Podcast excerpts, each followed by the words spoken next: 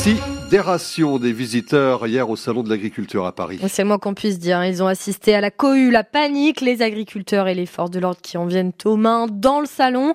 Un lancement de cette 60e édition avec euh, beaucoup de tension. Donc, les agriculteurs ont littéralement laissé éclater leur colère.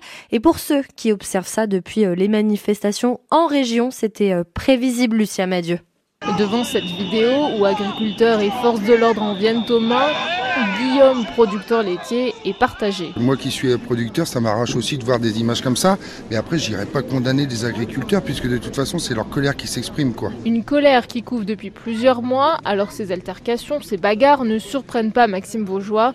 Ce responsable des installations aux jeunes agriculteurs de l'Orne produit aussi de la viande bovine et des céréales. On est passé par toutes les étapes. Hein. On a retourné des panneaux, c'était symbolique, euh, ça embêtait personne. On a fait des mobilisations un peu plus intensives euh, courant du mois de janvier. Aujourd'hui, voilà il y a des gens qui sont à bout, euh, ils en viennent aux mains. Bon, c'est pas le but. L'objectif est d'obtenir plus d'annonces, notamment sur la gestion des cours d'eau, la concurrence internationale, les rémunérations. Et pour cela, peut-être que la violence est la clé, regrette Jean-Baptiste Goutte, président des jeunes agriculteurs de l'Orne. Quand on arrive à ces situations-là, c'est ce qui fait un petit peu bouger notre gouvernement. Tant qu'on reste dans la démarche communication euh, de manière pacifique, bah, on a l'impression que le sujet n'est pas encore assez important pour qu'on s'en occupe réellement. Ces syndicalistes normands n'ont pas prévu d'autres actions. Pour le moment, ils attendent de voir comment les choses évoluent avec le salon de l'agriculture. Lucie Amadieu avec les agriculteurs de l'Orne devant la préfecture. Seule la coordination euh, rurale de son côté ne met pas un terme à la mobilisation. Le syndicat a même été désigné euh, à demi-mot par le chef de l'État comme responsable des débordements d'hier. En fait, c'est le seul syndicat qui n'a pas clairement demandé à ses troupes de se calmer après les trois heures de débat d'hier matin. On en parlera avec euh, notre invité exceptionnel dans une demi-heure, Pascal Aubry, le secrétaire départemental et porte-parole de la coordination rurale en Mayenne. Autre incident sur euh, le salon de l'agriculture, le stand du groupe Lactalis a été pris à partie. Des agriculteurs en colère ont déversé plusieurs brouettes remplies de fumier pour dénoncer euh, les prix pratiqués par l'entreprise mayonnaise leader mondial des produits laitiers. Image à retrouver sur francebleu.fr. Après les heures, le président de la République a pris le temps d'échanger avec les agriculteurs. Trois heures d'échange donc et des annonces.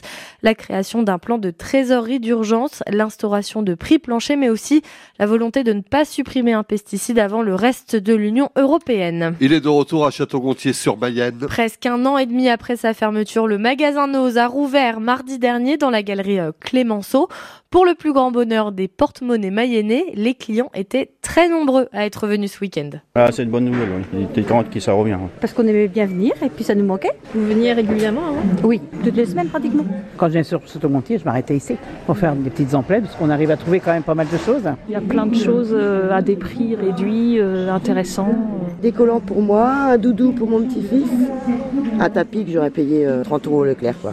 Et là, vous l'avez payé 4 euros. Donc il y a une sacrée différence quand même. On voit la différence, Au moins 30% de moins, voire plus dans les mêmes produits. Il hein. faut comparer les mêmes produits. Et là, on trouve notre bonheur. 1,29€, 0,89€. En plus, c'est bien pour les gens qui habitent dans le centre-ville.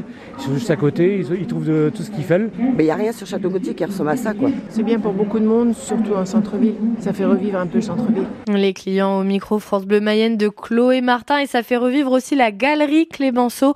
En à peine une semaine, les autres commerçants remarquent déjà davantage de passages dans leurs magasins.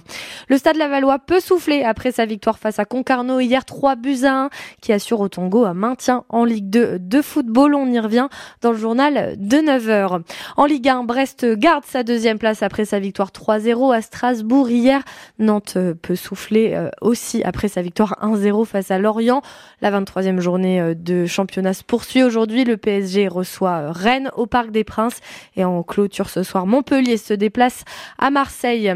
Au menu également du rugby. Aujourd'hui, le 15 de France dispute cet après-midi son troisième match dans le tournoi Destination avec la réception de l'Italie. C'est à Lille Coup d'envoi à 16h et match à suivre en intégralité sur France Bleu Mayenne dès 15h55.